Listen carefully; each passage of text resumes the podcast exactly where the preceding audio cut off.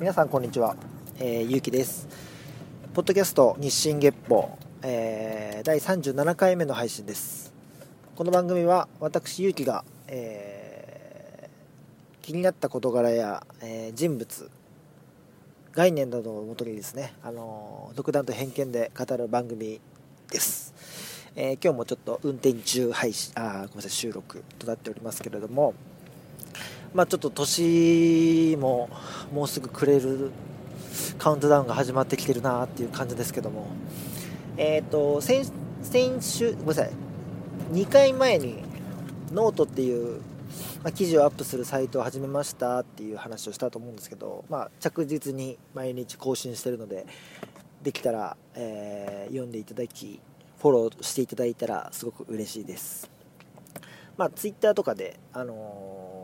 発信してるので、まあ、Twitter の方から行けば一番たどり着きやすいのかなと思います。一応 Twitter は yuuuu アンダーバー1009です、まあ、そんな宣伝はさておき、まあ、そのノートにもですね、あのー、最近載せたばっかりなんですけども最近っていうかさっき載せ 載せたばっかなんですけどもあのオリンピックのボランティアが、まあ、募集が始まったみたいなニュースを受けて、まあ、そのニュースの中ではそのボランティオリンピックのボランティアもいろいろ問題があるみたいな話が、えー、なされていて、まあ、少し、まあ、僕もねすごく深く調べたわけではないですけど少し調べてみると,、うんとまあ、そのボランティアの扱いがあまりにもひどいとかなんか例えば出てくるお弁当がまだカチコチの 冷凍の状態のものが出てきたりとかして、えー、結構地獄を見たみたいな人もいるみたいなニュースがあってですね、まあ、その記事を書いたんですよ。あその記事を書いたというかそのそれをもとに思ったことをちょっと記事にしたんですよ。で今日は僕もそのそれを口頭でもお話ししたいなと思って、えー、今日のポッドキャストはそのボランティアオリンピックのボランティアについての僕の提案ですね。こうすりゃいいじゃんっていう。で、まあ、さっきの話の続きですけど、まあ、そういうふうに悪いってボランティアがすごく、うん、対応が悪いその扱いがひどいっていうケースもあればやっぱりそれが人生の、うんと、大きな財産になってるっていう人もいるんですよね。で僕が見た番組では、えー、1990何年だ？1990 6年かな？の8年の、えー、長野オリンピックのボランティアに参加した人のインタビューみたいな感じでまあいい経験をしたっていうふうに認識している方はやっぱりその、えー、いろんな選手と触れ合うことができて、えー、例えばある選手に、えー、何かこう気の利くサービスというか何ていうんですかね気の利くこれやっときたよみたいなことを言ったらそれのお礼になんかくれたとかでなんかその選手に何かしてもらったことももちろん嬉しかったしそういう自分がそういう歴史的な場を一緒になって作れたっていうその経験が今でも第3だって言ってる人もいればいやもうあんなのはボランティアで行くべきじゃないとか言ってる人もいるっていう、まあ、要はいい思いをした人もいれば悪い思いをした人もいるわけですよね。でそんな中我々まあ、僕も含めてですね。あのボランティアに参加したことない人までなんかもうボランティア否定派の人が結構いてツイッターとかいろいろな場で見ているとそういう声が結構大きいなと思ってたんですよ。でボランティアってそもそもじゃあどういう位置づけなのかって言ったら自主的に何かをこうやることだと思うんですよボランティアって。なんか僕はそのオリンピックのやり方として一つうん疑問というかと微妙だなって思うのはオリ、えー、ボランティア募集みたいな。あなたがオリンピックを作ります。みたいな。一緒に作りましょうみたいな。なんか一応ボランティアでも参加できますよみたいな感じだったとしてもだしたらいいんですけどなんかボランティアありきボランティアなしでは運営できないっていうようなその状態っていうのがなんか違和感というか、それが僕の中ですごいあって、まあ、たまにそういう話をいろんな人としてたんですけど、最近になって僕思ったのは、えー、まあ、そのボランティアってなんでボランティアがダメかって言ったらダメかって言ってかその問題が起きるかって言ったらやっぱお金が発生してないからだと思うんですよ。でそれが給料が出るんであれば、えー、そんな問題にはなってないはずですし、えー、ってことなんですけどでもやっぱりそのお金がないっていうのは前提ですね。でまあ僕はじゃあオリンピックのね上層部の人はいくらもらってんだよとかっていうねことも思いますけどまあ、そこはまあさておき一応表向きでは財政なんてことになってるんで、まあ、お金がないってことであればじゃどういうふうにしなきゃいけないのか。じゃあ人件費をタダにすればいい。じゃあボランティア募集しようっていう安直な感じがしてるんですよ。もうそこがもうそもそももっと頭使えよって僕は思うんですけどむしろですね僕は提案したいのは、えー、オリンピックを作るっていう、えー、こと自体を一つのもうエンタメにしてしまって、いくらいくら払えば、一緒にオリンピックが作れますぐらいのものにしてしまえば、いいんじゃないかなっていうのは僕は今回の提案だったんですよ。で、ブログにも書きましたけど。で、ブログだと、まあ、あんま長くしても読む方がちょっとめんどくさいかなっていうのがあったんで、この音声メディアであれば、ながらでね、聞いてくれる方もいるでしょうし、あのー、少し僕の感情の部分が少し話せるかなと思って、あえてこう記事と同じ内容を書く、あ言うんですけど、こういう話になると、そのなんでお金払ってまで働かなきゃいけないんだっていう人が一定数やっぱ出てくると思うんですけどもうーんとまあ例えるならば例えばバーベキューとかあとは何でしょうバーベキューとか、まあ、文化祭みたいなものだったりとかっていうのって結構自分からお金を出してで肉焼いたり野菜切ったり要は仕事をしてると思うんですよね。だかそのバーベキューで全部やってもらっちゃったらもうバーベキューじゃないじゃんみたいなことそういうエンタメって僕世の中にいっぱいあると思ってるんですね。でまあこの考え方もまあ受け売りだったりはするんですけど自分でね思いついたアイデアではないですけどそういうエンタメっていっぱい世の中にはあると思うんですね。でであればえっ、ー、とまずお金を払ってでもオリンピックを作私も作りたい俺も作りたいっていう人がもし集めることができれば本気の人しか集まんないわけじゃないですかなのでボランティアだからこれくらいでいいでしょっていう適当な人っていうのは基本的にお金が発生してる時点でいないと思うんですよなので、あのー、本気の人しか集まらないっていうメリットがまず一つ。で、そういう人を、要はお金をもらってでも、運営側は働いてもらえるわけじゃないですか。で逆に言えば、運営側もその人たちが満足して帰ってもらえるように、満足して働いて、働き終わって、戻あの自分たちの生活に戻っていただけるように努力すると思うんですよ。お金をもらってるぐらいだから。でしかもその喜んでもらうための費用っていうのもそのお客さんからもらったお金から捻出できるわけじゃないですか。だから、ね、財政難も解除できると思うんですよ。だからなんかただより高いものはないってよく言いますけど本当にそうだと思ってなんかそのただで働いてもらってるっていうところでなんかそのうん甘えが出てきたりしまったりだとかあとはちょっとしたこう、なんですか、融通が利かなかったりだとか、いろいろあると思うんですよね。あのー、そういうことって絶対あると思っていて、でお金が発生しているっていうのは別に野党側が、えー、お金を払わなくったって逆にお金が発生していたってお互いにかかるプレッシャーっていうのはやっぱ発生すると思うんですよ。無料ではありえないプレッシャーっていうものが。なので僕はその参加費用としてお金を取るっていうワンコーテ入れることによって少し、えー、いい意味でお互いに緊張感が生まれて、えー、なんだろう無限に扱うこともできないし働く側だって自分がお金を出してまででも働こうと思ったわけだから多分手を抜くってなかなかないと思うんですよねやっぱりその経験を通じていろんなことを学びたいいろんな経験をして楽しみたいって思うからお金を払ってると思うんでで、じゃあ人数がどれだけ揃うのかっていう話にもなってくると思うんですよ。一応3万人必要っていうことになってるんですけど、そのじゃあ3万人っていうのも、例えば有料で、えー、例えば2万人とかにして、不足の1万人は本当に雇ってもいいと思いますし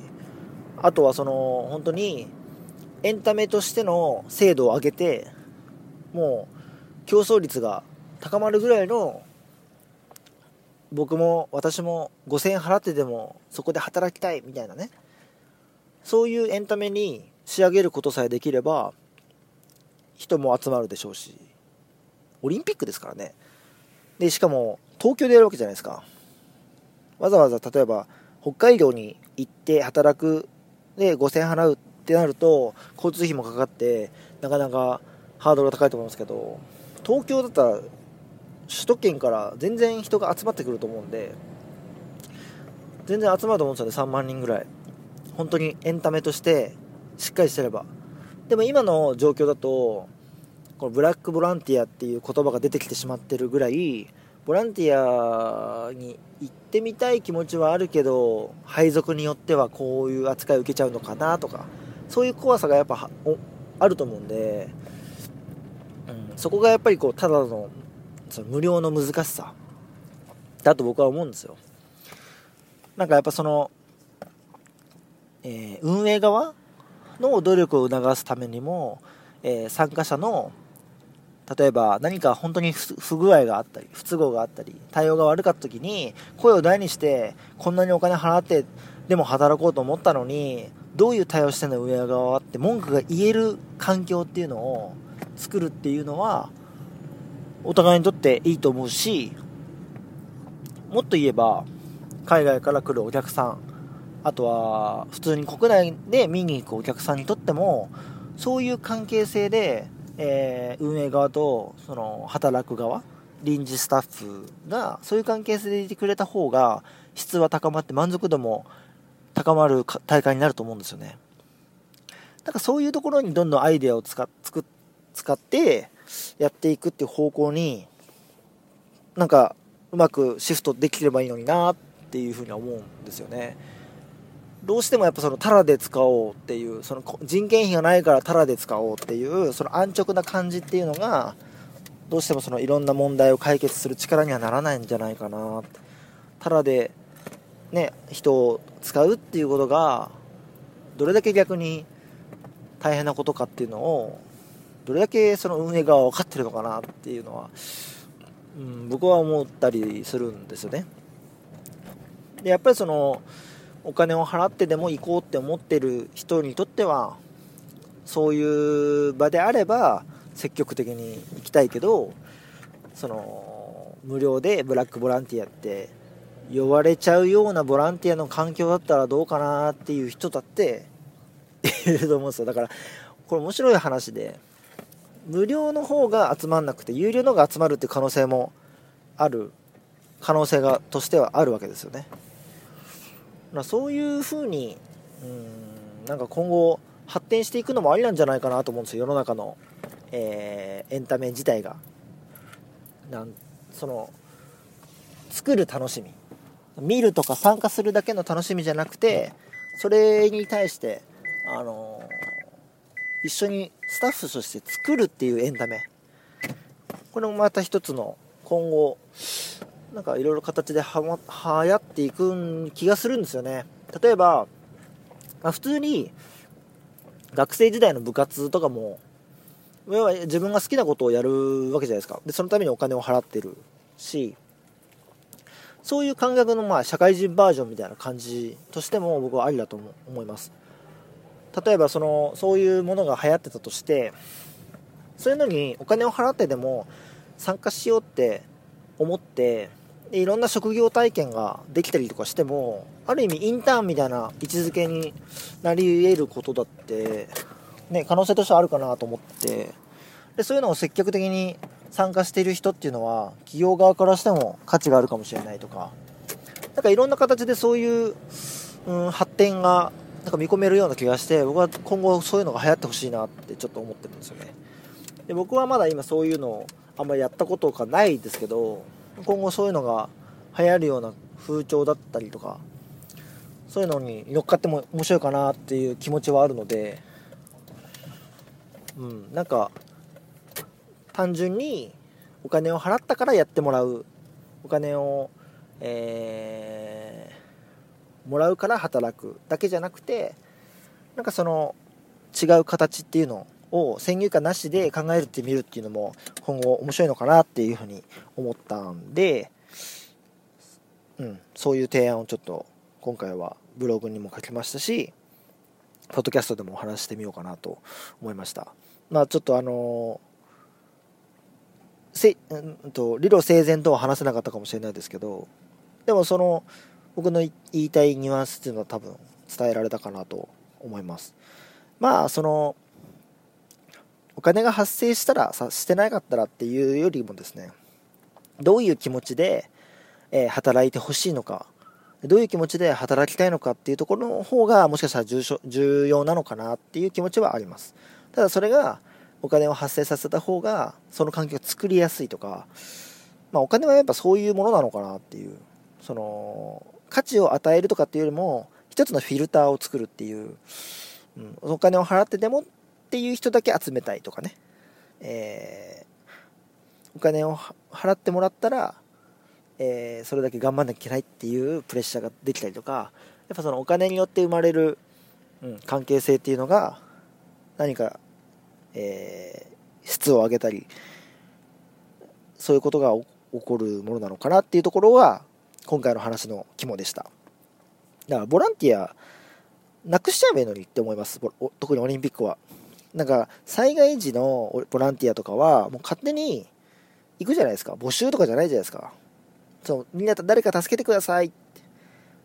て来てくれる人助かりますみたいな声はあるかもしれないですけど基本的にボランティア何人募集2万人募集みたいなそんな被災地ないと思うんですよ。なんかオリンピックの運営側はそこをすごい怠慢だなと思います。なんかあなたたち働きたいでしょ？っていう。そういうニュアンスがなんか伝わってくるっていうか。この前あの東京東京ディズニーランドで、えー、あったパワハラ事件みたいなのあったじゃないですか。ニュースで。なってましたけど。その、えー、働いてる人のシフト変更かなんかを上司が認めてくれなくて、えー、なんかこう差別的な感じで罵声を受けたみたいな。ああいう上司もきっとお前ディズニーで働いてるだけありがたいと思えよみたいなそういう感じの感情がちょっとあるんじゃないかなと僕は思うんですよね。そういうことじゃないんじゃないかなって思うんですよ、うん、もちろんそれでもついてくる人はいるでしょうけど今は僕はそういう時代じゃないと思いますけどし今はその、うん、逆にそこに対してどういう価値があるのかっていうのは人それぞれバラバラな時代になってきてると思うんでお金が払お金が支払われないと働きたくないっていう人もいるしお金払ってでも働きたいと思う人もいるだろうしそこにはやっぱり、えー、経験体験っていうものが目的になってる人と報酬を目的になってる人の差なのかなっていう。でそれはやっぱり、えー、自分の自分今置かれている職業以外のことで部活のようにやりたいって人もいればもうお金を稼ぎながら本業としてやりたいっていう人もいると思うし、まあ、働き方とかの考え方にも少し直結するのかなっていうふうに思います。まあ、ちょっと最後の方余談でごちゃごちゃしちゃったかもしれないですけど、うん、そのボランティアっていう、えー、ちょっと上から目線に見えるような募集に対しての警鐘を鳴らすような、えー、今回のお話でした。まあ、ちょっとあのノートの方もこの話がちょっと簡潔にまとめられてる感じで書いてあるので、ぜひ読んでもらいたいなと思います。まあ、他の記事もいろいろ上げていて、うん、料理もレシピを上げたり、ニュースに対してあれこれ言ったり、自分がちょっと気づいた、えー、気づきについて言ったりとか、毎日、毎日更新してますんで、ぜひそちらの方も合わせてよろしくお願いします。えー、意見とか、えーリクエストとかあればメールもお待ちしております。えー、日進月歩アットマーク Gmail.com、えー、綴りは 24GEPPO アットマーク Gmail.com です。ツイッターは先ほども言いましたけど、えー、アカウント名が yuuu アンダーバー1009です。はい。というわけで、今回は終わりですが、年内はあと1回ぐらいは更新すると思います。ちょっと曜日がバラバラで最近すいません。えー、来週のどこかで必ずアップします。えー、というわけでまだ良いお年をではないですね。ではまた来週、えー、よろしくお願いします。というわけで、今回はこの辺でお時間となります。お相手はゆうきでした。また来週、さよなら。